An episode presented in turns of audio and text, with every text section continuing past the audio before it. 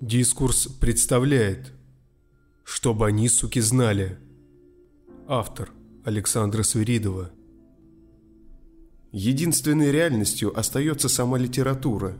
Литература за вычетом человеческой судьбы. Судьбы человека, который ее создает. Ирина Шилова Вместо предисловия Меня не раз спрашивали, как возник интерес к Варламу Шаламову. Признаюсь, не было у меня интереса. Не было даже такого слова «шаламов». Была Украина, маленький южный город, заросший акацией, август 51-го. Я появилась на свет в чудом уцелевшей после войны семье и лет до пяти жила в благости неведения. У меня была самая лучшая бабушка, за которую можно спрятаться, если за тобой гонятся, и которая вылечит от всего, если что-то болит. В соседнем городе был папа, который слал телеграммы на красивых бланках с цветами. И ветром вокруг кружилась самая красивая на свете мама. Такая красивая, что на нее было больно смотреть, как на солнце. Ее было видно издалека, как пожарную каланчу у базара. Такая высокая. С вьющимися каштановыми волосами, тонким профилем, горделивой осанкой и царственной походкой. К ней у меня был интерес. Где она? Куда ушла? Когда придет? Мама тоже лечила больных, но не ласково, как бабушка, а строго. И длинные красивые ее пальцы были холодными, а бабины – теплыми даже зимой. Мир вокруг был понятным, состоял из трав и деревьев, птиц на ветках, кошек под ногами, собак в подворотнях и лошадей, что, цокая копытами, тащили телеги по булыжной мостовой. Когда настало время идти в школу, Город зашелестел, как крона акации в дождь. Все зашептались, и два новых слова вторглись в быт. Двадцатый съезд. Кто-то входил в нашу маленькую квартиру, брал какую-то книгу, какую-то оставлял. Бабушка заваривала из муки клейстер, подклеивала рассыпавшуюся газету, в которой все что-то читали. Кто-то всхлипывал, кто-то плакал. Потом бабушка стала дважды проверять, заперла ли дверь прислушиваться к маминым шагам, когда та поздно возвращалась домой. А потом и вовсе они стали поднимать тяжелый чугунный болт, висевший в углу в коридоре, еще с погромов, как говорила бабушка, и накидывать его на ночь на крюк, запирая дверь изнутри. А в переулках, слева и справа от нашего квартала, появились новые люди. Разные, но с одинаково белесыми лицами и жадными цепкими глазами. Сосед Калюня окликнул меня – когда я шла с маленьким бидончиком к цистерне за молоком, и важно представил брательнику. Тот придирчиво оглядел меня, спросил, где батя, выслушал, что он с нами не живет, и одобрительно кивнул. А дальше другие пацаны расхвастались другим брательником, что откинулись зоны, и улица разрядилась. Одни обступали брательников, слушали их рассказы, другие, убыстряя шаги, проходили мимо – Пацаны брательниками гордились. Они умели то, чего не умел никто, и учили нас. Играть пустыми руками в тюремное очко или в ножичек, когда описывали круг на земле, делили пополам на твое-мое и так по-мастерски бросали в кружочек нож, что все твое отрезалось по ломтику и становилось мое. Учили кидать и нас. Из положения сидя, потом с колена, потом с высоты полного роста.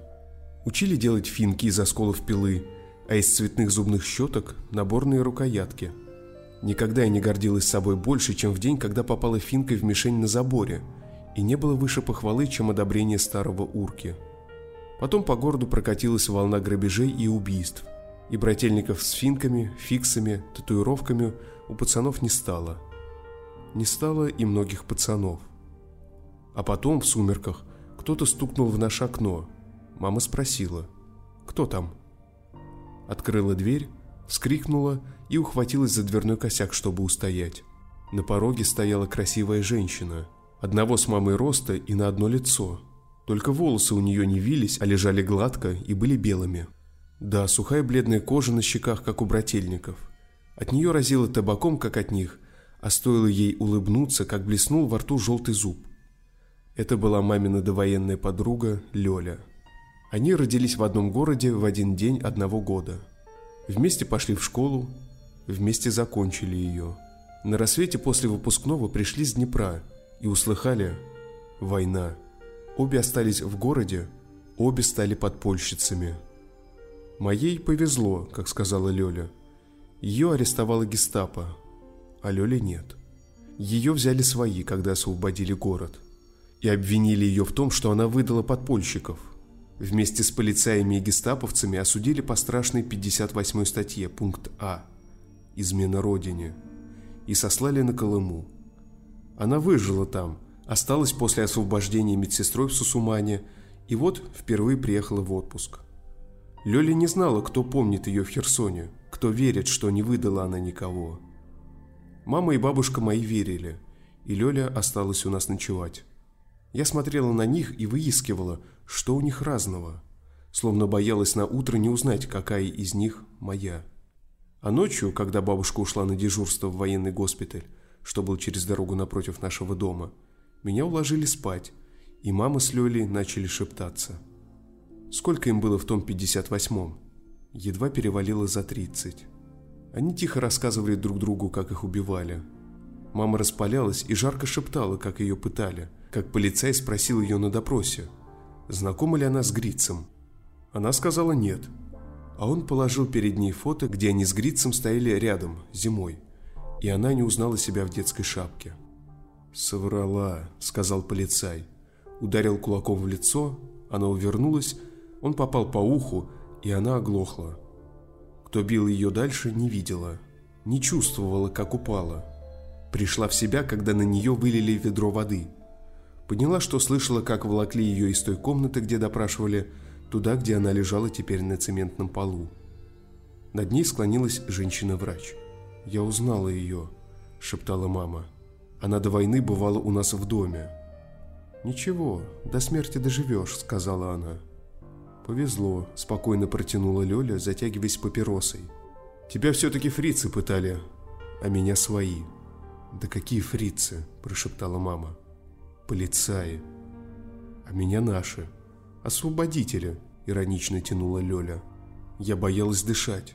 Вдруг услышат, что не сплю. Но они забыли о моем существовании. Я, наконец, устала, заснула, но они стали чиркать спичками – а потом вообще зажгли свечку в банке из-под сметаны, что стоило три копейки, когда я сдавала посуду. Комната озарилась, и они, две красавицы в самодельных ночнушках, принялись стаскивать их то с одного плеча, то с другого, чтобы показать друг другу шрамы, оставшиеся после пыток. У мамы на груди и у Лёли на груди, у мамы на правой, у Лёли на левой. Они изумленно разглядывали одинаковые шрамы на теле друг друга – и если бы не две черные всклоченные тени на потолке, можно было подумать, что в комнате сидела одна мама, но перед огромным зеркалом. Утром с закрытыми глазами я шла в школу. Досыпала там на задней парте, а ночью снова слушала. Новые слова. Колыма, Магадан, Сусуман. В последнем Леня работала в больничке, как она говорила. Уже вольняшкой, но хотела реабилитироваться, чтобы вернуться в родной город, на юг а не гнить там, на мерзлоте. Жалко было только людей, которых она встретила там.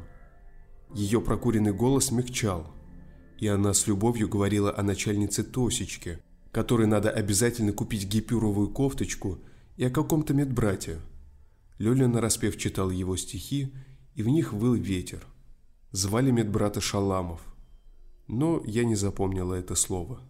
Лёля уехала и через год приехала снова – Снова в отпуск. Снова к нам. Искала свое дело в Херсонском суде, чтобы подать на реабилитацию. Не для себя, для сына старалась. Славик на Колыме страдал от того, что его не приняли в пионеры, как сына врага народа. Лёля ходила по инстанциям. Мы с мамой ждали ее у суда, где наконец нашли ее дело. Лёля вышла и прошла мимо нас. Я видел ее остановившиеся глаза. Так выглядит циферблат без стрелок. Вроде часы, но время не показывают. Лёлины ноги вели ее к нам в дом. Там она курила, кашляла, харкала, а ночью сказала, что в деле написано, что ее обвинили на основании свидетельских показаний подпольщиков. «Да никаких подпольщиков в ту пору в помине не было», – возмутилась мама. «Нас всех уже взяли к тому времени». Мне было лет 11-12. Я встала утром и сказала им, что я давно подслушиваю – В школу не пойду, а пойду с Лёлей к подпольщикам и каждого попрошу написать на бумажке, что он не говорил, что она его выдала. Мать моя онемела, а у Лёли блеснули глаза. В них затикало, и они снова стали показывать время. Она закурила, спряталась в облако дыма, а когда вынырнула из него, кивнула.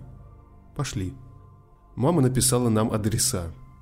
Мы шли пешком по нашему маленькому зеленому городу.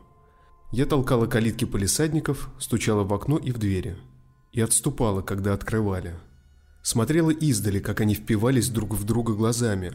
Узнавали, не узнавали, как восклицали что-то нечленораздельное, дергали кадыками, сглатывая рыдания, всхлипывали, неуклюже обнимались, как безрукие, и одинаково смахивали слезы тыльной стороной ладони. Все написали, что надо – и Лёлю реабилитировали. Не сразу, конечно, но она вернулась с Колымы, привезла своего Славика, и он успел стать комсомольцем. Меня она называла «дитё» и хвасталась. Вот оно, дитё, что все придумала. Лёле дали статус участника войны и квартиру в новом многоэтажке на окраине. Она и рассказала мне о Колыме. Я окончила школу, уехала из южного города учиться в Москву. А когда в посеве вышел архипелаг ГУЛАГ, Неделю не ходила на занятия, читала. Потом села в поезд Москва-Николаев и через сутки допрашивала Лёлю с конспектом в руках. «Это правда?» Лёля курила и молча кивала. Последнее, что я спросила, был эпиграф о том, что на Колыме нашли мамонта, и его мясо оказалось съедобным. «Да», — улыбнулась Лёля. «Только варить надо было долго. Ты знала людей, что его ели?» Недоверчиво уточнила я. «Я его ела», ткнула изуродованным артритом пальцем себе в грудь Лёля. «А из бивни наши хлопцы», — вспоминала она, и глаза ее весело блеснули. «Смотри, что могли». Она вскочила и принялась рыться в коробке из-под печенья, где хранила нитки и иголки. «Вот», — извлекла она брусок бивни мамонта, похожий на брелок для ключа. На нем был вырезан ивенк с рыбиной на руках.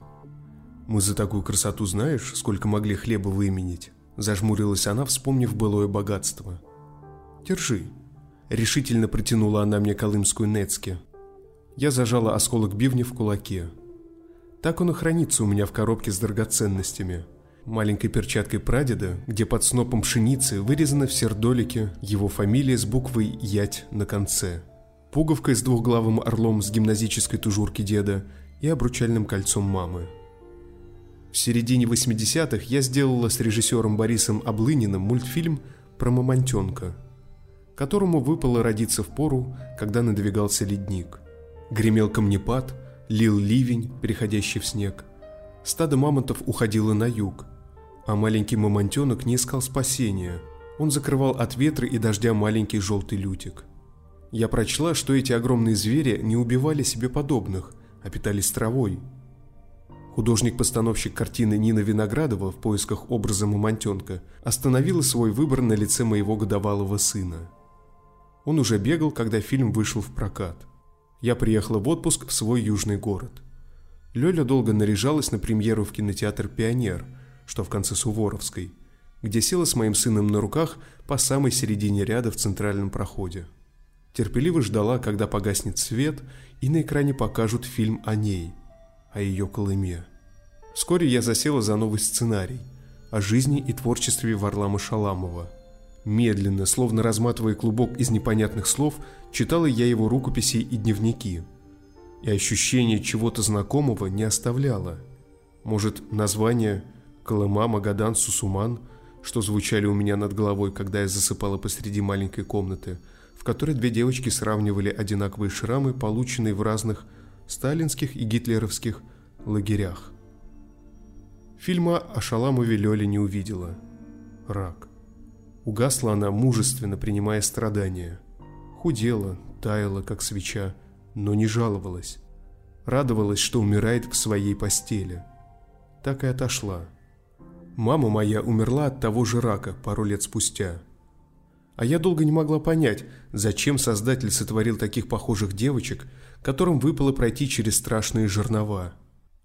Однажды увидела фильм польского режиссера Кислевского «Двойная жизнь Вероник», котором юноша, создатель кукольного театра, делал кукол, каждый по две, на случай, если одна сломается во время спектакля.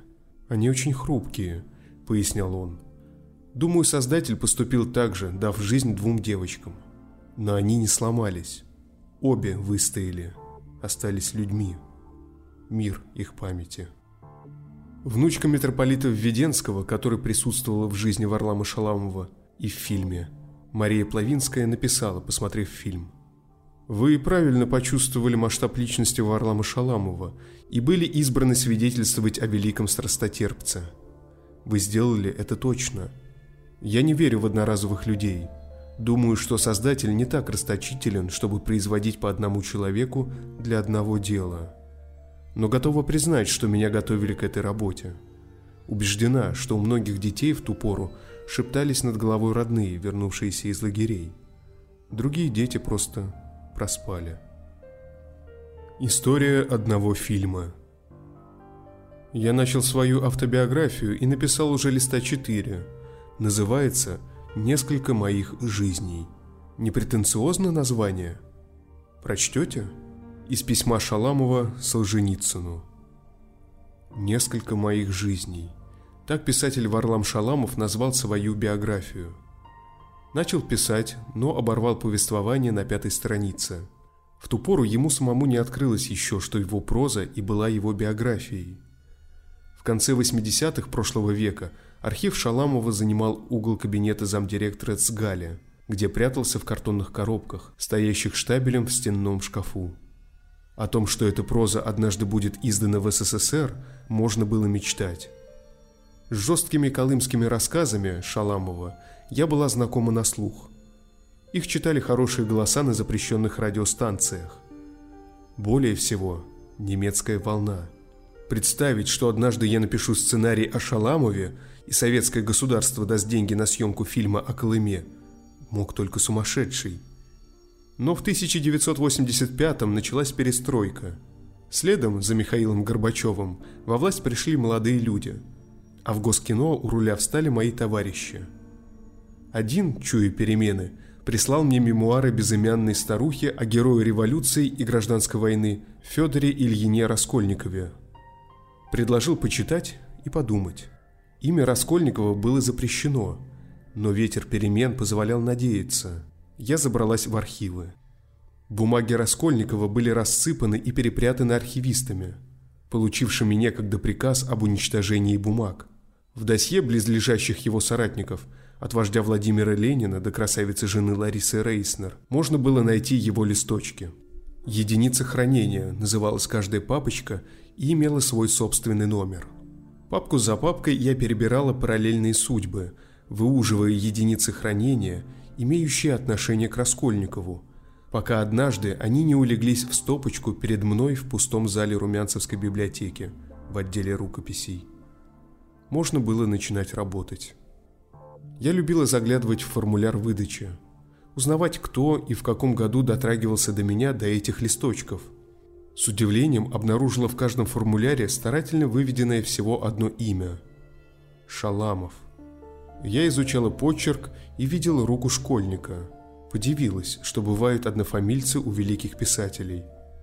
Последним архивом, куда я пришла в поисках материалов о Раскольникове, был ЦГАЛИА – Центральный государственный архив литературы и искусства. Там тоже всюду стоял тот же автограф. Закончив работу с архивом Раскольникова, я задала резонный вопрос на тему архива Шаламова. В Ленинке мне сказали, что такого не существует – Зато в Цгале объяснили, что он есть, но находится в спецхране, что в переводе на язык людей означало, что единицы хранения засекречены. Я отправилась к директору Цгали. «Что вы хотите увидеть в архиве Шаламова?» – спросила Наталья Борисовна Волкова. «Посмотреть, не писал ли он о Раскольникове?» «Писал», – уверенно кивнула она. Это была его последняя работа перед смертью. Я невольно поежилась. Я хотел бы посмотреть, какова его версия смерти Раскольникова. Он убит или сам умер? Минуточку. Директор Цгали вышла и вернулся своим заместителем, Ириной Ираидой Павловной Сиротинской. Повторила ей мой вопрос. «Конечно, убит», – категорически сказала Сиротинская. Варлам Тихонович в этом не сомневался. Я могу посмотреть, на чем основана его уверенность. К этому времени я склонялся к тому, что Раскольников покончил с собой. Я нашла в документах, что он трижды пытался выброситься из окна в разные годы своей жизни. Меня допустили к архиву Шаламова. Это был океан. Несколько месяцев спустя я сдала сценарий о Федоре Раскольникове, где мой герой покончил с собой, а не был убит Сталиным. Меня обвинили во всех тяжких грехах, включая попытку отмыть Сталина от крови Раскольникова, и фильм снимать не стали. Ни одному человеку я не могла втолковать, что реальность отличалась от мифа. Выстроенный в сознании образованного обывателя алгоритм гласил, что в момент, когда Сталин стал вызывать в СССР и расстреливать дипломатов, Раскольников оказался умнее многих. Сталину не поверил, бежал из Болгарии во Францию, там опубликовал открытое письмо, в котором написал «Сталин, вы убийца» и был за это убит. Сообщить, что письмо Раскольникова было опубликовано через две недели после того, как он выбросился из окна, было некому. Стена легенды оказалась прочна, и в 1989 году многим хотелось как можно быстрее пересмотреть, переписать историю и поднять на щит новых героев. А когда власть немного ослабила пружину, я подала на рассмотрение сценарий о Варламе Шаламове – в Останкино в объединении «Экран» многие знали это имя.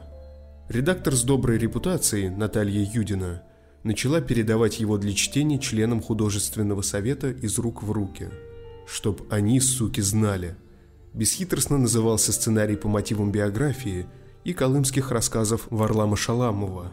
Из фрагментов разрозненных текстов писателя, которого только начали печатать толстые журналы – я сложила некий условный предсмертный монолог-исповедь о его страшном жизненном опыте. Ту самую попытку биографии, которую сам Шаламов забросил. Его размышления о двух формах бытия поэта в реальности и творчестве. О двух видах Колымы – реальной из снега и льда, на которой 20 лет проживало его тщедушное тело, и мифологической, величественной, как царство Аида – воспетый им в стихах и прозе во всю мощь его неотмирного дара и духа. «Замените название», – потребовал редактор накануне обсуждения, где решалась судьба финансирования проекта. Я, которая прежде всего упорствовала и не меняла ни запятой, на сей раз выбрала согласиться. Несколько моих жизней. Нашла я другую строку. Второе, что потребовали убрать – фигуру Солженицына. Сначала потому, что он враг народа, а к окончанию работы над фильмом, потому что друг. У меня в сценарии отводилась ему небольшая, но достаточно нелицеприятная роль в судьбе Шаламова. Я убрала, что просили. Не терять же возможность поведать о Шаламове из-за Солженицына. Не может быть, чтобы злой гений зависти догнал Шаламова, еще и после жизни. Кто привел на студию режиссера третьекурсника Ерастова, не знаю – но по весне 1990-го мы начали снимать. Все было непросто на каждом этапе, но главное сбылось. Блистательный оператор Леонид Зотенко обеспечил выразительную картинку, и на экране возникала заснеженная Колыма, которую до той поры никто толком и не видел. Ассистенты отбирали кадры кинохроники от середины 30-х, когда началось освоение Колымы, до середины 50-х, великого схода Сталина и времени освобождения Шаламова из колымского плена. Черно-белые кадры передавали скупость, нищету и ужас реального пейзажа Колымы, где Шаламов провел полтора десятка лет. А заснеженные просторы, снятые в цвете с вертолета, позволяли воссоздать апоэтизированную Колыму, ту, которая впечаталась в память поэта. Основная нагрузка ложилась на закадровый комментарий – по закону тех лет дикторский текст начитывали дежурные дикторы. Сумма гонорара – 50 рублей. Помню по сей день. На запись отводилась одна смена – 8 часов аппаратной. Через друзей я вышел на прекрасного актера МХАТа Петра Щербакова. Приехала к нему в дом и честно призналась, что денег за эту работу не заплатят. Слово «Шаламов» он не знал. Царственно, чтобы не сказать высокомерно – он согласился просмотреть дикторский текст, который я привезла ему. Он никогда не сталкивался с документальным кино и не хотел верить, что я давно приняла решение пригласить его, но прийти и сделать ему предложение могла только за сутки до записи. Дело было вечером, а среди ночи он закончил читать. Он позвонил мне домой и плакал в трубку, шумно сморкаясь. Он впервые читал прозу Шаламова и не представлял, что по ней мог быть снят хоть какой-нибудь фильм. Сказал, что готов на все, без всяких денег. Крупный, рослый, знающий себе цену мастер, он приехал в Останкино без опозданий, сел со мной в аппаратный и неторопливо сработал шедевр. Одним голосом и ушибленным сердцем он создал иллюзию присутствия самого Варлама Шаламова за кадром. «Клянусь до самой смерти мстить этим подлым сукам!» Временами срывался он в обличительный пафос у микрофона. «Пафос оставьте Ефремову», – съязвила я. «Здесь все должно быть глухо и тихо, задушно ровно, без пафоса. Вы умрете к концу фильма, понимаете?» «Показывай, как ты хочешь. Я с голоса возьму». Бравируя профессионализмом, командовал Щербаков. «Клянусь до самой смерти», – монотонно начитывала я ему стихи. «Клянусь до самой смерти, мстить этим подлым сукам. Задыхаясь, представлял слово к слову Щербаков. Не обошлось без конфликта с режиссером. Примириться мы не смогли. Пришлось отстранить от работы третьекурсника, восстановив против себя многих. Сиротинская осталась на моей стороне. Я монтировала днями и ночами, не зная, какое, милое, у нас тысячелетие на дворе. Наконец закончила. В кадре были камни, города и дома, где Шаламов родился, учился, сидел, писал, жил. Вологда, Москва, Колыма, снова Москва, Решетникова. А за кадром звучал шаламовский текст, сложенный из множества его рассказов. Сшитая из лоскутов биография великого страдальца, прозаика и поэта. 18 августа 1990 в Останкино состоялся худсовет – в зале собралось человек 20-25 причастных к производству. Объединяла их глухая неприязнь ко мне. Все были старше, с большим опытом. Не раз давали мне советы. Я не принимала их. Сопротивлялась любому вмешательству в работу на каждом этапе. Только знание текстов Шаламова давало мне на это внутреннее право. Ни один из сотрудников не знал его так, как знала я. Больше меня знала только Сиротинская – Пояснить это трудно, ибо нужно быть в материале, чтобы понимать претензии участников этого коллективного творчества. Накануне сдачи, в ночь перед худсоветом, мы сшиблись с прекрасным музыкальным редактором. Она настаивала на своем видении звукового ряда. Я отклоняла ее предложение. Каждый обрывок музыки, который я требовала, она укладывала, преодолевая протест. Один эпизод я велела озвучить Бахианой – Вилла Лобоса, где звучал соло глубокий голос Ольги Басистюк, единственной украинской певицы, удостоенной награды фестиваля Лобоса в Латинской Америке. «Так нельзя!» – взорвалась музредактор. «Почему?» – полюбопытствовала я. «Потому что фильм о мужчине, а звучит женский голос». «Это душа», – сказала я. В последние два часа, когда сводили звуковые дорожки в одну закадровую кашу, она неожиданно выбрала подчиниться, с легким вызовом предложив. «Ну, давайте, давайте. Что вы там хотите? Говорите». Она решила дать мне возможность провалиться. Когда был уложен закадровый голос и наложена музыка, я велела добавить третьим слоем то посвист ветра, то карканье воронья. Мус-редактор была вне себя, но сделала – Ворон каркал в нужных местах фильма. В маленьком просмотровом зале состоялся рабочий просмотр. Я подивилась, что пришли все, даже монтажеры из соседних монтажных. Мест не хватило, и народ стоял вдоль стены. Такого студия не знала. Погас свет, и на экране пошли картинки. Красивый белый снег, снятый с вертолета на Колыме. А за кадром страшные слова Шаламова о том, как унижали людей в советских лагерях. Реквием по убиенным я выбрала адажио Альбинония, дабы ни одной ноты не пересечься с традиционными похоронными маршами памяти усопших генсеков.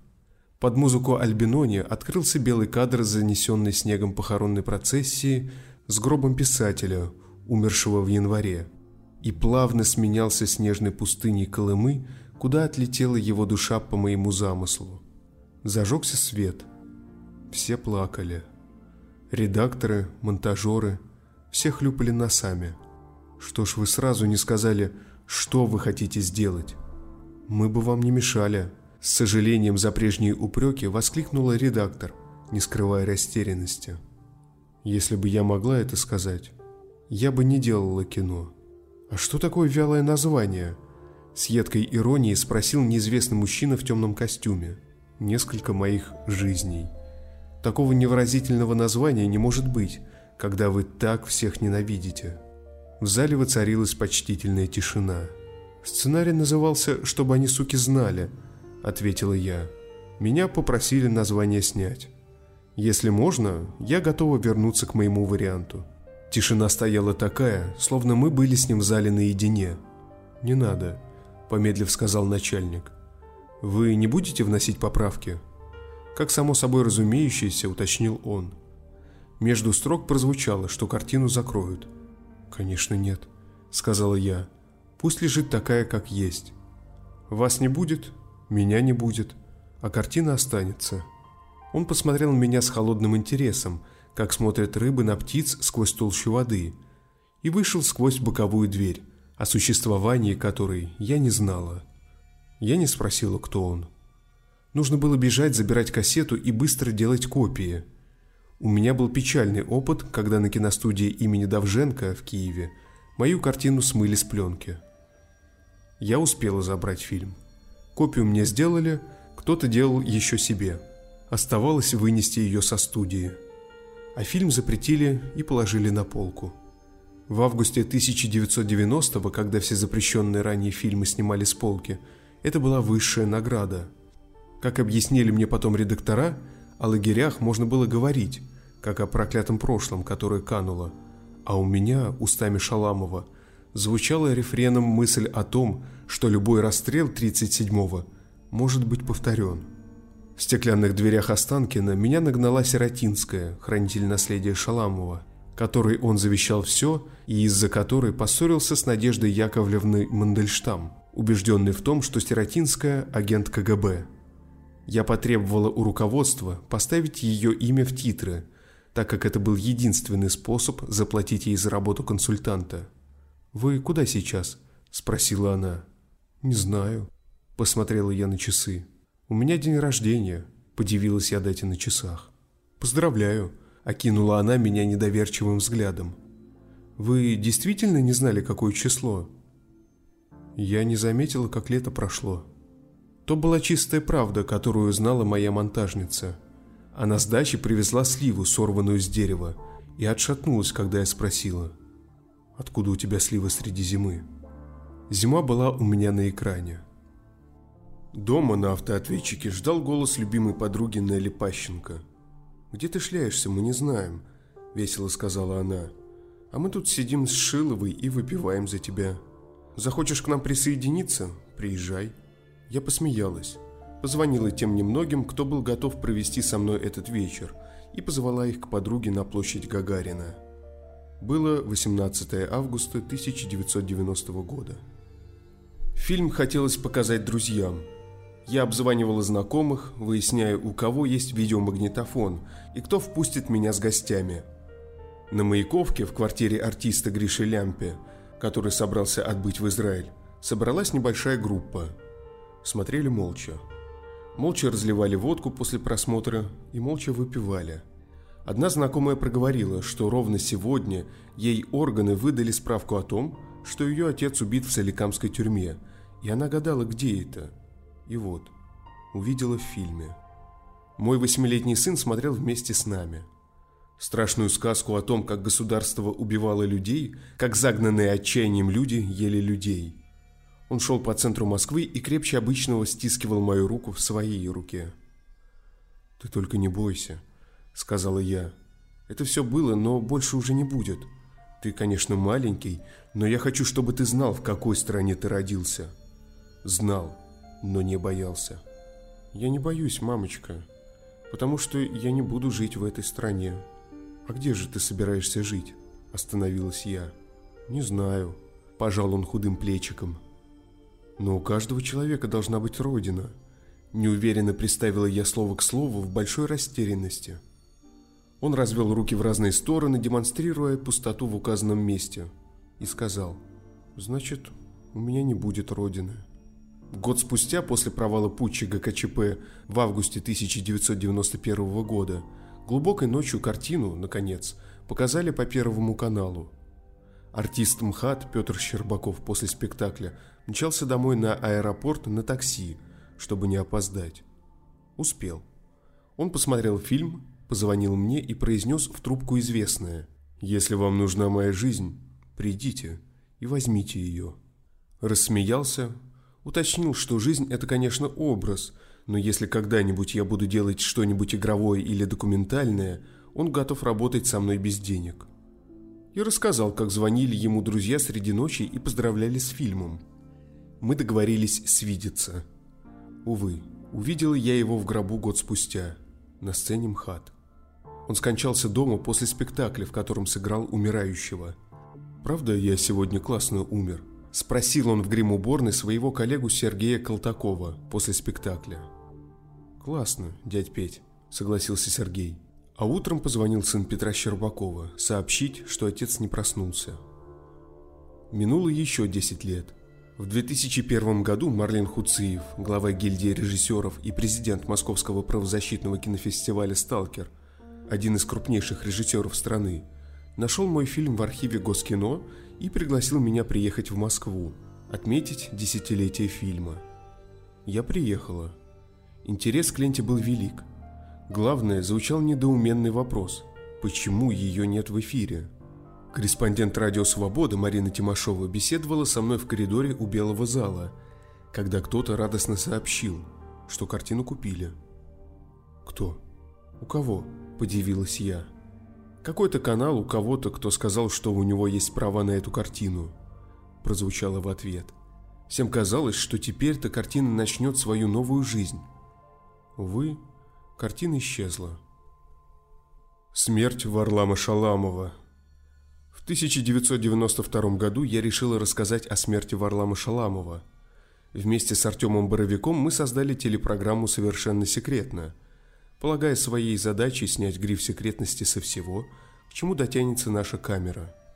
В хронике текущих событий это один из самых тяжелых материалов 64-го выпуска, последнего из вышедших в сам издате. 17 января 1982 года автор колымских рассказов Варлам Тихонович Шаламов скончался в доме-интернате психохроников номер 32, куда за три дня до смерти был насильственно перемещен из дома-интерната обычного типа. Весной 1978 года Шаламов был помещен в дом-интернат для инвалидов и престарелых номер 9 Тушинского района Москвы. Незадолго перед тем он лежал в невропатологическом отделении больницы, и соседи по квартире, ссылаясь на беспорядок, создаваемый Шаламовым, требовали избавить их от него. В интернате Шаламова поместили в шестиметровую палату на двоих. Ему тогда был 71 год. К весне 1980 года Шаламов ослеп. Наступило сильнейшее поражение речи. В это время его начал посещать Морозов. Он пишет, «Не с профессионально-врачебной точки зрения Варлам Тихонович выглядел так.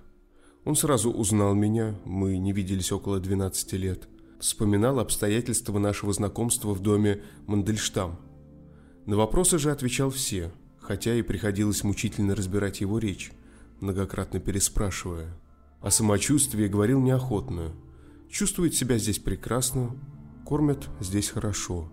А что нужно, так это посещать. Вообще мне показалось, что он чувствует себя здесь, как если бы он находился в лучшей тюрьме, откуда ни за что не хочет выходить. Так и было. Ни на прогулку, ни в ванную комнату Варлама Тихоновича невозможно было вывести. Любую перемену он воспринимал как ведущую к худшему – Лечение же требовало больницы. Весной 1981 года Варлама Тихоновича вместе со мной стали посещать еще Лена Хинкис и, с лета, Таня Уманская, внучка того Уманского, про которого рассказ «Вейсманист». С этого времени мы взяли весь уход за Варламом Тихоновичем на себя, приносили и меняли одежду, мыли в комнате и так далее. Вокруг Варлама Тихоновича обстановка была неважной – Ему ставили миску, обыкновенно почему-то без ложки, но плохо было с водой. Кран отключали, а подносить не трудились. И Варлам Тихонович иногда громко кричал на всю больницу. Среди персонала считалось, что к нему подходить опасно. Может чем-нибудь бросить, ударить. Речь шла о прикованном к месту незрячем человеке. Впрочем, до туалета Варлам Тихонович добирался сам, цепляясь за стенку, сам ложился и вставал. Выглядел он предельно истощенным. Врач сказал, полный авитаминоз, хотя ел Варлам Тихонович при нас много. В последних числах июля 1981 года Хинкис случайно узнала из разговора медсестер о приятном решении перевести Шаламова в специализированный дом для психохроников. Главный врач интерната Катаев подтвердил, что решение принято, обосновав его, во-первых, диагнозом старческое слабоумие, поставленным Шаламову на бывшей незадолго перед этим консультации, и, во-вторых, заключением самопедемстанции об антисанитарном состоянии его палаты. Катаев сказал, что Шаламов социально опасен и представляет угрозу для персонала, так как способен, например, опрокинуть тумбочку или бросить в медсестру кружкой. Хинки спросила отсрочить перевод – пошла к директору интерната Селезневу, который забеспокоился, едва услышав имя Шаламова. Хинкис призвала проявить гуманность и неформальный подход к судьбе Шаламова. «Я бы рад подойти неформально», — сказал Селезнев. «Мне лично все равно, останется Шаламов или будет переведен. Но товарищи из ГБ этим уже заинтересовались». Окончился разговор невнятно выраженным согласием Селезнева на попытку добиться переосвидетельствования Шаламова. В ближайшие за этим дни удалось связаться с заведующей диспансером номер 17, и Хинкис неожиданно легко, по телефону, условилась с ней о повторной консультации. 14 августа Хинкис встретила у ворот интерната двух консультантов и проводила их к главврачу. Тут же появилась старшая сестра и еще несколько лиц из персонала. Казалось, что о предстоящей консультации в интернате знали заранее, хотя в известность о дне и часе Хинкис никого не ставила. Все вместе поднялись к Шаламову. Он сидел на стуле, поглощенный питьем чая. Хинкис поздоровалась. Шаламов ответил. Консультанты здороваться не стали. Помолчав, один из них, очевидно старший, сказал «Патологическая прожорливость». Молчание. Потом спросили у Шаламова, какой нынче год. Шаламов сказал «Отстаньте». Вся консультация продлилась несколько минут. Шаламова перевели 14 января 1982 года. О самом переводе узнали так. Шаламов давно просил Хинкис позвонить от его имени Исаеву, редактору, на помощь которого он рассчитывал, собираясь готовить книгу стихов к своему 75-летию. Хинкис позвонила как раз 14 января. Исаев разговаривал сухо, помощи не обещал и только под конец разговора сообщил. Его уже перевели. Мне позвонила какая-то женщина. Этой женщиной была работник ЦГАЛи Сиротинская, которой, по ее словам, Шаламов завещал свой литературный архив. 17 января утром Хинкис приехала в дом-интернат для психохроников номер 32. Дежурный врач сказал ей, что Шаламов очень тяжелый. Кто такой Шаламов, врач не знал. В палате на 8 человек Шаламов лежал и хрипел. Врач предполагал пневмонию. Медсестра сказала, его такого и привезли. Он оставался в сознании почти до самого конца. Смерть наступила около шести часов вечера. Последняя запись в истории болезни Шаламова. Крайне бестолков, задаваемых вопросов не осмысливает. Пытался укусить врача. 21 января утром состоялось отпевание Варлама Шаламова в церкви Николы в Кузнецах и затем похороны на Кунцевском кладбище присутствовало около 150 человек. Морозов и Сучков прочитали стихи Шаламова. Репортаж с места преступления. Десять лет спустя после кончины Шаламова я разыскала Елену Хинкис и Татьяну Уманскую.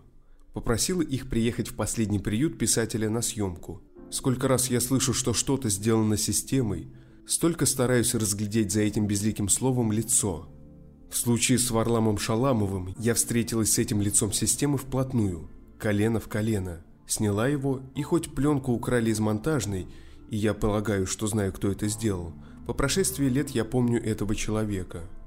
Рука спотыкается писать «человек», но скудность языка не знает синонима для описания человекоподобных чудовищ. Варлам Шаламов описал их. Откройте колымские рассказы, прочтите о вахрах, блатырях и суках. Это был он, один из них. Он сидел за столом в кабинете директора пансионата для ветеранов, и сложенные в замок его крепкие крестьянские руки с наколкой на каждом пальце притягивали так, что трудно было оторвать глаз. Я хотела понять, как система уничтожила писателя в Москве в 1982 году. Без Дантеса и Мартынова, без декораций Черной речки и Машука, без кибиток, крылаток, дуэльных пистолетов и секундантов – Исследователь, как выглядит пролетарский опрощенный вариант вечного на Руси убийства поэта. Кто вывел Варлама Шаламова из его коммуналки в центре Москвы, где он мешал соседям? Покрыто туманом. Хотя известно, что это были две женщины из Союза писателей. И даже известна причина. Он сослепу не разглядел, что закапал себе в глаза, а это была зеленка. Он дико кричал – Ненавидящие его соседи вызвали скорую помощь. Как и когда появились две женщины из Союза писателей, установить не удалось. Но они привезли его в пансионат ветеранов труда номер 9, как официально назывался дом престарелых у метро «Планерная». Мы с Артемом Боровиком посвятили один выпуск программы теме свободы. И, представив несколько возможных вариантов трактовки этого понятия, закончили рассказом о трагической кончине Шаламова – ни одному человеку в мире не нужно было столь мало, чтобы ощутить себя совершенно свободным, как человеку советскому, сказал Артем Боровик, стоя на фоне многоэтажного дома, где жил в последние годы Шаламов. Если не видишь в переплете окна колючку, а рядом нет конвоя, значит ты свободен. Вообще единственное состояние свободы, которое выстрадала и освоила Россия за века, есть состояние нахождения вне зоны, вне тюрьмы, вне лагерей – Большой русский писатель, с книгами которого мир и Россия сегодня лишь знакомятся, отдал тюрьмам и лагерям 20 лет своей жизни. Потом все же оказался на воле, и более того, был счастлив. Хотя бы потому, что рядом не было вахров и блатарей. Последние годы жизни он провел в Москве, в этом доме. Отсюда, при загадочных обстоятельствах, он попал опять в неволю, в дом для престарелых, а оттуда, при не менее загадочных обстоятельствах, психиатрическую клинику. Видимо, тайна его смерти так навсегда и останется невыясненной, потому что документы той поры были кем-то старательно уничтожены. Впрочем, остались свидетели, с которыми беседует специальный корреспондент и режиссер программы Александра Свиридова. Первым собеседником стала Сиротинская. Я сняла ее в рабочем кабинете Центрального государственного архива литературы и искусства. Варлам Тихонович – как я его увидела», — вспоминала она, — «был, сразу можно сказать, крупным человеком. Еще до того, как вы знали, что он писатель великий, до всего. Это просто крупная человеческая личность. Он и внешне был такой сибиряк, северянин, крупный волокжанин, высокий, с такими ярко-голубыми глазами, и до старости ярко-голубыми остались его глаза. Такой высокий, могучий человек — из потомственной священнической семьи. В 1936 году он начинает публиковаться. «Три смерти доктора Аустина», «Возвращение», «Вторая рапсодия Листа» и другие рассказы. Он уже в 1937 году планирует сборник рассказов выпустить в свет, но в ночь на 12 января 1937 года в его дверь постучали. Он был арестован и осужден особым совещанием за контрреволюционную троцкистскую деятельность, КРТД и попадает на Колыму. Знаете, что-то есть в цепи случайностей, что-то судьбоносное в том, как проходит человеческая жизнь. 20 лет он провел в лагерях. 20 лет чистых лагерей, если считать ссылку и ущемление в правах. Это будет больше. И 20 лет он работал над Колымской эпопеей. И то, что он написал, это как личность его... Он состоялся как личность. И он победитель. Я так считаю. Победитель – это не государство, а победитель Варлам Тихонович. Огромное государство, армия, куча стукачей. Государство – единственное, что могло убить его физически. Ну, вот это да. Но он все равно победил. Им не удалось раздавить его, не удалось ничего сделать, чтобы он не писал этих рассказов. И вот чего его лишили. Это дожить ему не дали. А то, что его погрузили и отправили в пансионат психохроников, вы знаете, вот сказать, что злодейски кто-то непременно хотел его добить, трудно сказать. На этом монолог Ираиды Сиротинской обрывается. В кадре появляется Елена Захарова, которая продолжила рассказ. Душевного заболевания у него не было. Я, конечно, не психиатр и не невропатолог, и не могу ставить этих диагнозов. Но был атеросклероз, был паркинсонизм, и было ситуативно обусловленное отношение к жизненной ситуации. Его поместили в этот интернат недобром. В кадре появляется пансионат. Мне удалось найти медсестру, которая принимала Шаламова. Милая женщина, кроткая и сострадательная. Она очень смущалась. Мне стыдно, что ее имя не сохранилось на пленке, но можно видеть ее светлое лицо. Я помню Шаламова, когда он поступил к нам в интернат. Это было давно уже, я точно даты не могу сказать. Но поступил к нам из дому. Его привезла, по-моему, жена. Я теперь уже не могу конкретно сказать.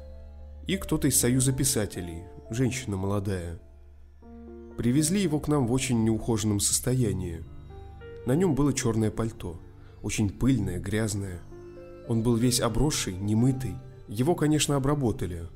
Был у нас несколько дней в карантинном отделении. Недели две. Потом его перевели во второе отделение на третий этаж. В двухместной комнате он у нас жил. Поселили его сначала с соседом, но он был очень таким... Трудно было понять, что он хочет сказать, потому что речь у него была нарушена. Было такое заболевание, уже прогрессирующее – и здесь он ни с кем не мог жить. Пришлось нам его перевести из этой палаты с соседом в другую палату, потому что он своими движениями мог перевернуть тумбочку. Не мог никогда на белье спать, потому что он его так всегда комкал, потому что у него были такие непроизвольные движения. Он даже не пользовался приборами и компот пил, и суп прямо из миски. Во всяком случае, то, что он такой неопрятный, вот это у меня в памяти стоит. Такое черное пальто, как будто все пыльное такое. Такое впечатление, как бомж сейчас поступает. Так и он. И никаких признаков того, что перед вами стоит великий русский писатель? Нет, нет, нет. Об этом даже речи не могло быть. Он понимал, что он пришел сюда по доброй воле? Нет, он не понимал, что он пришел в интернат, нет. Ему безразлично было, где он находится в этот момент. Это правда, но не вся правда. Его нашли друзья в этом страшном доме и навещали до последнего дня. Слава тоже нашла его там. Пен-клуб Франции присудил Шаламову премию за его прозу. Иностранные корреспонденты, расквартированные в Москве, ринулись на поиски героя. И нашли его в гадюшнике, пропахшем мочой и преисподней. Никакое КГБ за ним не следило. С презрением сказал мне директор в наколках. Да кому он был нужен, чтобы следить за ним? Я сам позвонил в КГБ и попросил, чтобы меня оградили от этих посетителей – Главное, что не понравилось ему в визитерах, что они, все, были лица еврейской национальности. Если он еще жив, передаю ему мое глубочайшее сочувствие. Действительно странно, что ложа иностранной прессы в Москве не нашла других знатоков русского языка, кроме евреев. Прислали бы француза и, глядишь, пожил бы еще Шаламов какое-то время. Но Урка устал. КГБ пришло ему на помощь. Сообща, они состряпали дело, соблюдая формальности. Освидетельствовали обитатели дома ветеранов, признали безумным и приписали перевод в психушку. Для тех, кто не знает или забыл, напомню, что в любом казенном заведении ты облачен в казенную пижаму, которая на учете у директора. А потому пижаму дома ветеранов с Шаламова сняли, а пижаму психушки надели только когда привезли. В пути заплутали. Январь, метель. Молодому, здоровому, крепкому поездка нагишом в январе не по силам, а обмороженному старику – верная смерть. Чего и хотела страна с января 1937 -го. Даже странно, что он еще прожил целых 72 часа. Хрупкая женщина Лена Хинкис-Захарова в 1992 приехала в этот самый диспансер психохроников и рассказала, как приняла последний выдох Шаламова. Есть свидетельство, что это происходило не добром – «Не по доброй воле», — сказала она. И он относился к пребыванию в интернете как к пребыванию в тюрьме. Это абсолютно точно, и он об этом говорил. И есть масса людей, которые могут это засвидетельствовать. И вел себя соответственно. Он сорвал постельное белье, он повязывал на шею полотенце. Он считал себя в тюрьме и вел себя, как он есть в тюрьме. Это случайность, что его голову везли по морозу, и он умирает от пневмонии. Татьяна Уманская, которая была с Еленой, осадила меня. «Я думаю, что никто намеренно его не простужал», — сказала она. «Я думаю, что об этом просто никто не думал.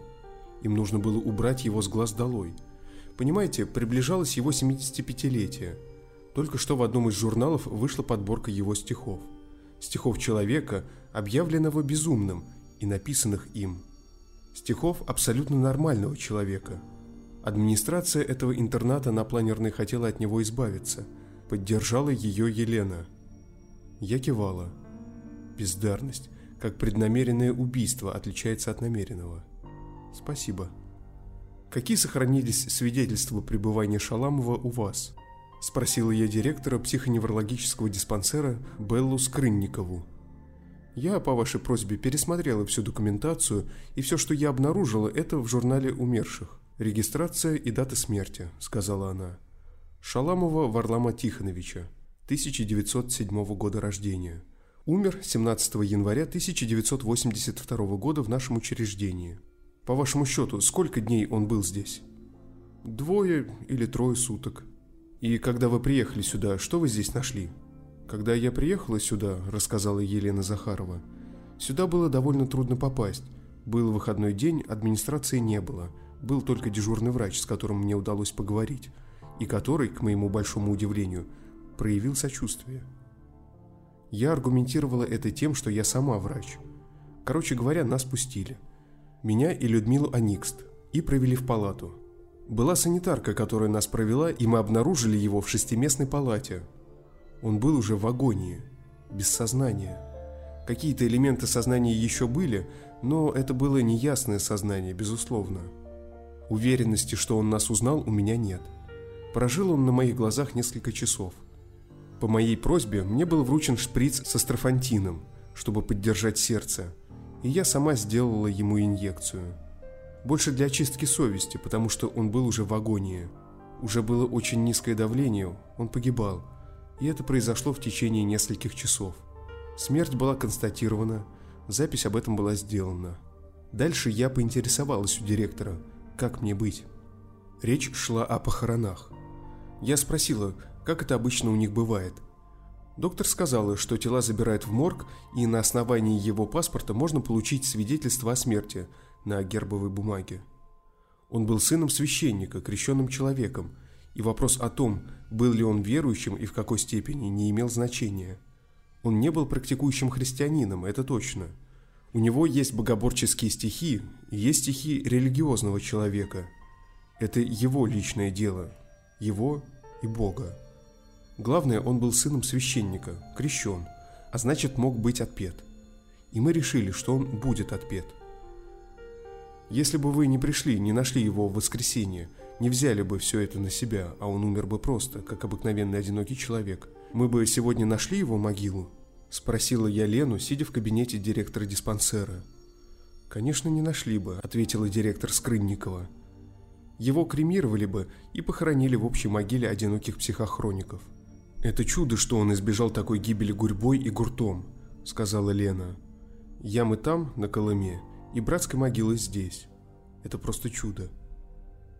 Я сняла этот материал в 1992 году, в первый и, как оказалось, последний год свободного телевидения России. Цитирую по сохранившейся пленке. Добавлю, что ни юридически, ни фактически Варлам Шаламов одиноким человеком не был. У него была первая жена, с которой он состоял в разводе. Была дочь от этого брака – которая швырнула трубку, когда ей позвонили уведомить о дне и часе похорон. «Я не знаю этого человека», – якобы ответила она Сиротинской. Были два сына этой дочери, то есть два его внука. Но у мальчиков был отец, который запретил употреблять имя Шаламов в доме. Он был из работников аппарата управления лагерями, как сказала мне Сиротинская. Только после его смерти мальчики пришли к ней в Цгале, попросили показать им фотографии деда – Был и второй брак, и пасынок в этом браке. Шаламова предали земле на Кунцевском кладбище. За гробом шли почитатели и стукачи. Мир его памяти, великого страдальца и великого писателя, уничтоженного своей родиной. После съемки я позволила себе с уверенностью сказать, что Шаламов не умер, его убили. Убили дважды, и оба раза в январе. 12 января 1937 когда его арестовали, наскоро судили и отправили на медленную смерть на Колыму. И в январе 1982 когда его объявили психбольным и перевезли в психушку. Голова. По морозу. Страна и власть сделали все, что могла, чтобы уничтожить его.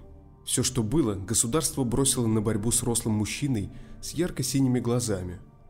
Армия и ее внутренние войска, охранявшие лагеря и тюрьмы, и ничего у них не получилось. Шаламов остался свободным и написал о них все, что знал.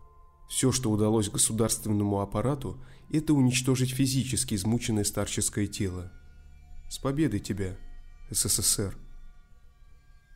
Что следует иметь в виду, читая Шаламова? На прилавках книжных магазинов лежат сегодня книги Варлама Шаламова. Но я полагаю, что перед тем, как раскрыть книгу, читателю следует располагать некоторым набором знаний – я позволю себе предложить помощь в подготовке к чтению, потому что читателя ждет удар, и к этому удару полезно быть готовым.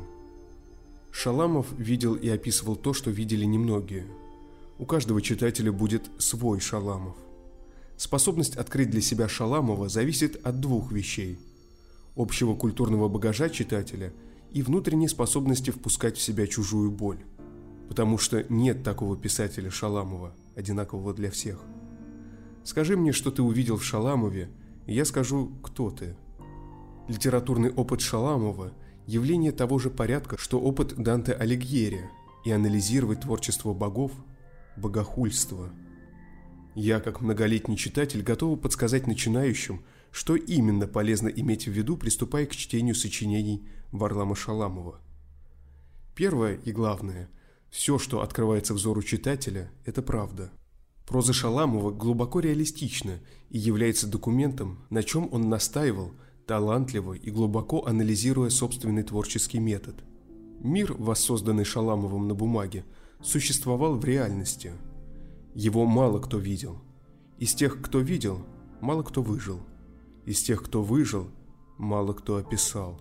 Из тех, кто описал, ни одному не удалось достичь тех творческих вершин, на которые бесстрашно поднялся дух Шаламова – этот мир с определенной системой координат, где смещены абсолютно все представления о добре и зле, морали и аморальности, человеке и звере.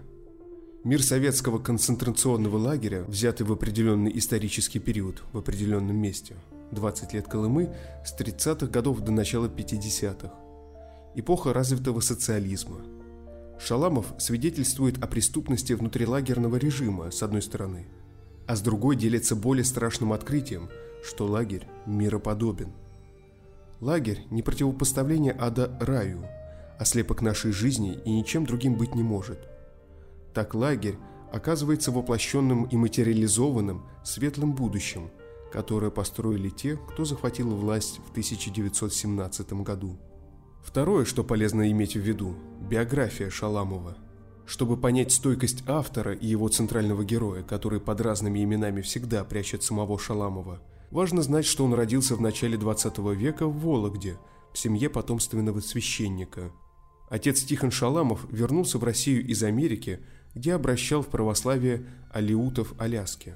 Это знание позволит понять, из какой прочной системы координат, с каким органичным кодексом чести попал в советскую тюрьму молодой Шаламов. Важно понимать, что священник-отец был не ортодоксом, а потому в семье царила атмосфера определенной вольности в отношении с Богом. Например, иконой отцу служила картина Рубенса, которую отец осветил сам. Полезно знать, что в семье были еще любимый старший брат и сестра, тонкий знаток и ценитель поэзии мама. Был огромный собор в провинциальной Вологде, где служил отец, и жизнь прошла при соборе, где они и жили. Октябрьская революция отменила Бога, поставив его на место вождя, ограбила церковь, разрушила мир и быт семьи, объявила священника и членов его семьи вне закона. Гражданская война убила старшего брата. Юному Шаламову было отказано в праве на образование. Только после смерти Ленина он отправился в Москву в надежде поступить в университет. Слепой отец, выплакавший глаза у гроба старшего сына, молился на коленях всю ночь, выпрашивая у Бога милости дать сыну возможность поступить. Бог дал. Шаламова зачислили в университет. Но очень вскоре арестовали за распространение завещания Ленина. Далее первый арест и срок. Освобождение, новый арест в 30-е годы. Колыма. Освобождение после смерти Сталина в 50-х, возвращение в Москву и каторжная работа писателя. Шаламов взвалил на себя груз выполнить долг перед безвинно убиенными на его глазах, воскресить их из небытия, поставить им памятник. На свете нет ничего более низкого, чем намерение забыть эти преступления, записал Шаламов – Вторая задача – напомнить убийцам, что он ничего не простил. Клянусь до самой смерти мстить этим подлым сукам, чью гнусную науку я до конца постиг. Я вражеской кровью своей омою руки, когда настанет этот благословенный миг. Написал он в стихотворении «Славянская клятва». До чего надо было довести сына священника, чтобы родились такие строки? Я вырабатывал формулу активной защиты своего существования на горестной этой земле – Жить, выжить – вот задача. И не сорваться. Лагерь – это дно жизни. Преступный мир – это не дно дна. Это совсем, совсем другое, нечеловеческое. Правило из моего опыта такое. Сначала надо возвратить пощечины, и только во вторую очередь – подаяние. Помнить зло раньше добра. Помнить все хорошее сто лет, а все плохое двести. Этим я и отличаюсь от всех русских гуманистов XIX и XX веков. Следует знать, что и на свободе Варламу Шаламову не удалось умереть своей смертью, в кругу семьи, в своей постели. Жена отказалась от него. Дочь вышла замуж за человека из системы управления лагерей. Внуков он никогда не видел. Он одинокий, полуслепой, полуглухой старик в московской коммунальной квартире, где соседям по очереди надлежало убирать общий коридор и уборную. При не очень ясных обстоятельствах попал в дом престарелых. Оттуда в январе 1982 года его насильно, объявив сумасшедшим, перевезли в психдиспансер.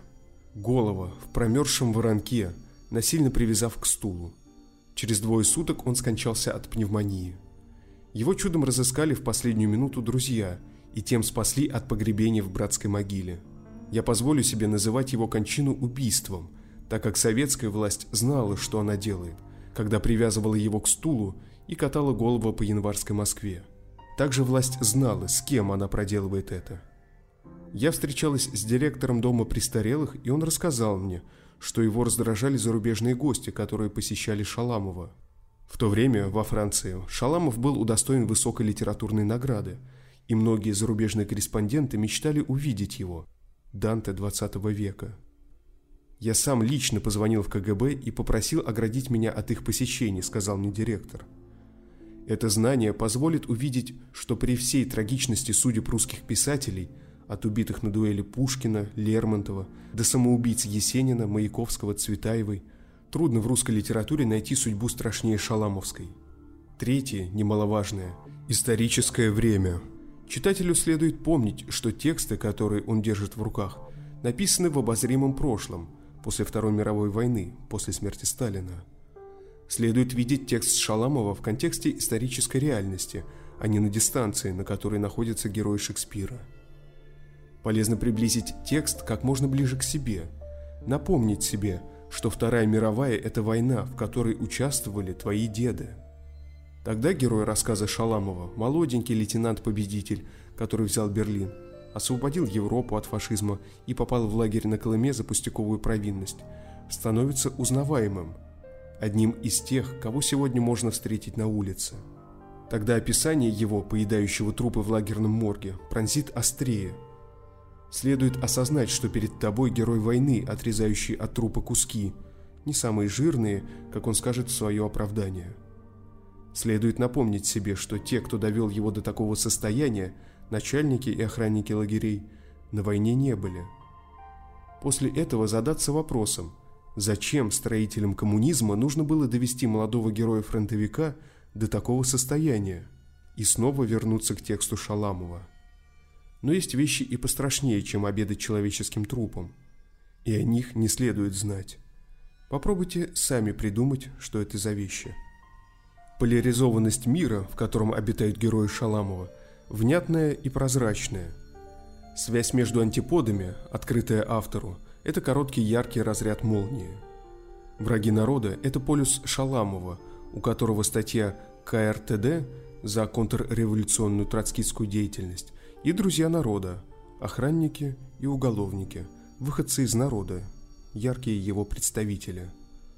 Именно они после смерти Сталина весной 1953 будут реабилитированы первыми.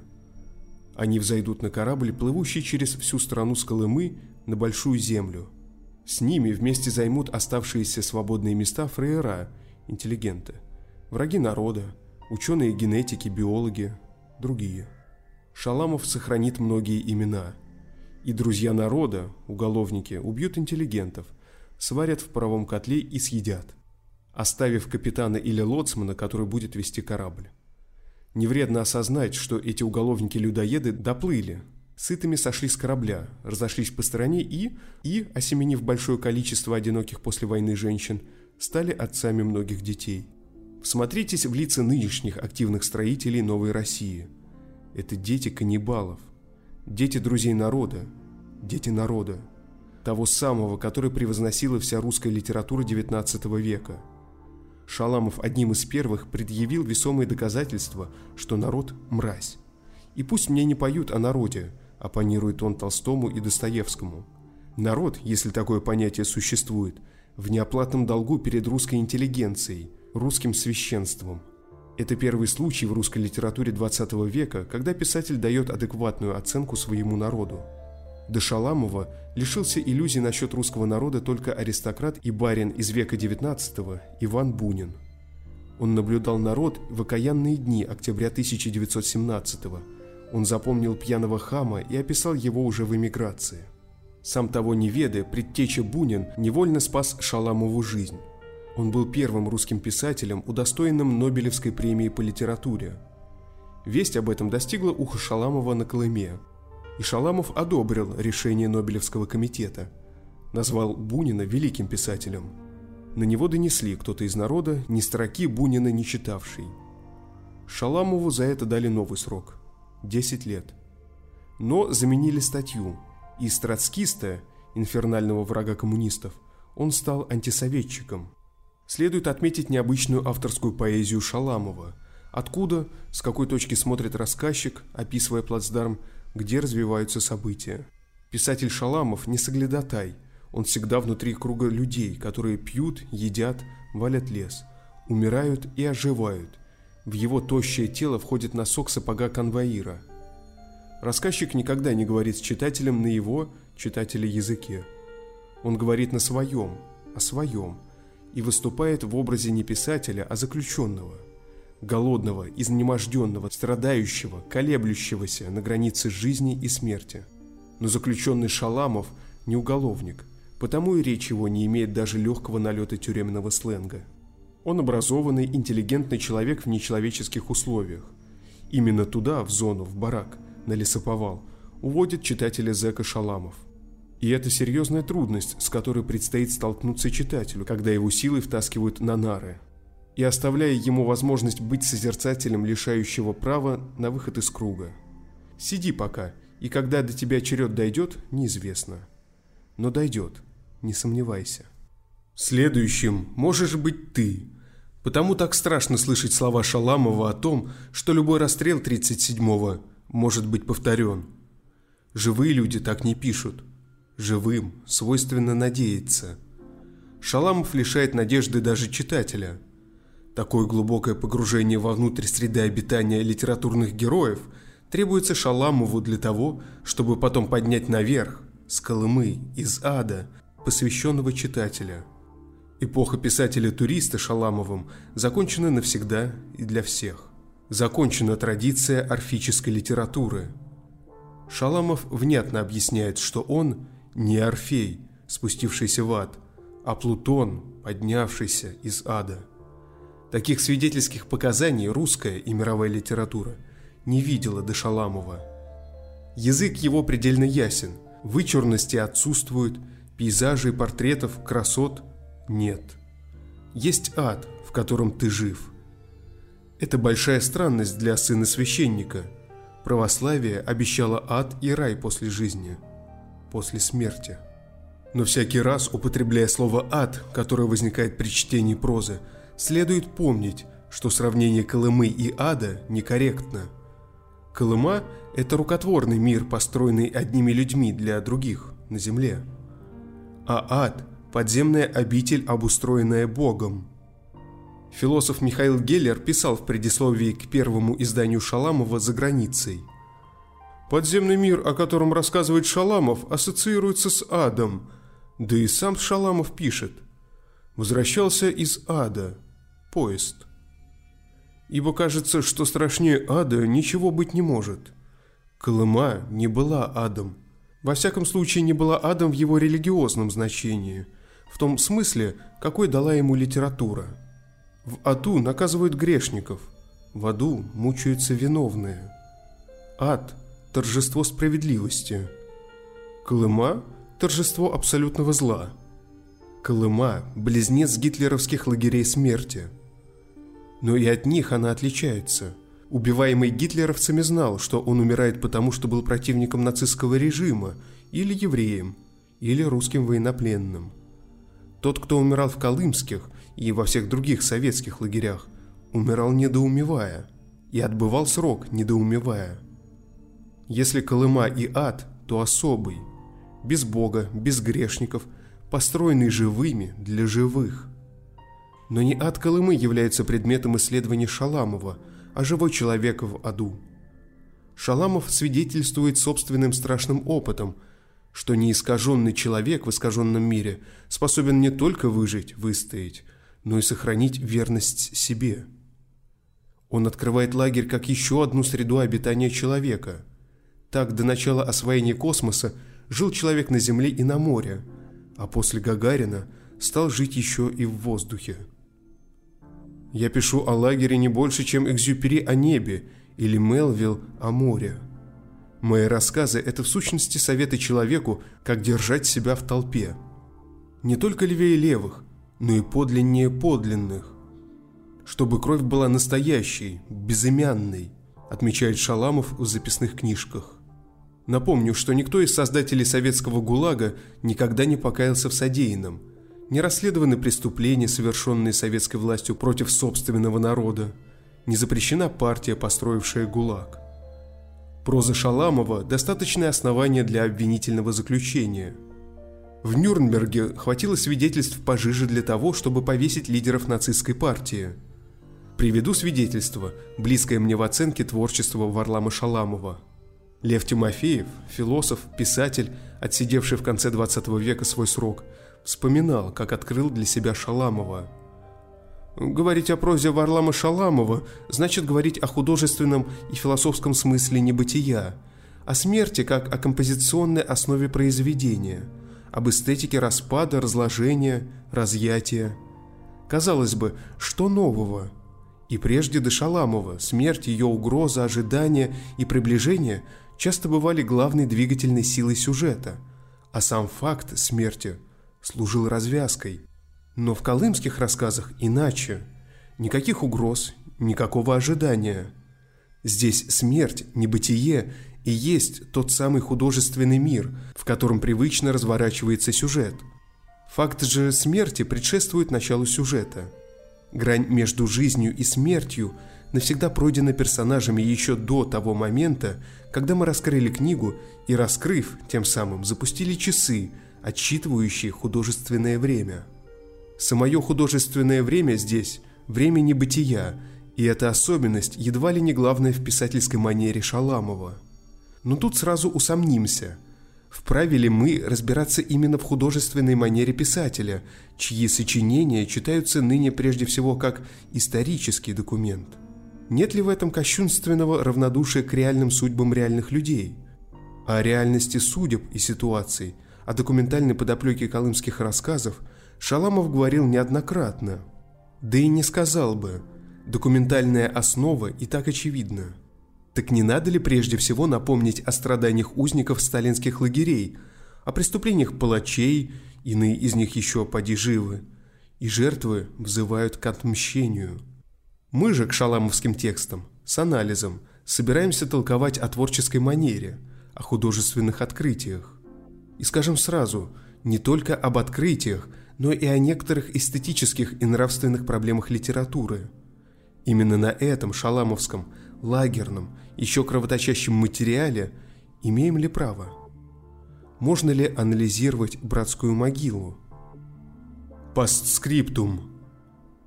Как рассказал мне первый переводчик прозы Шаламова на английский, профессор Оксфорда, славист Майкл Никольсон, после выхода колымских рассказов Шаламова в Англии, принц Чарльз направил ему благодарственное письмо и рекомендовал книгу Шаламова к изучению в английских школах.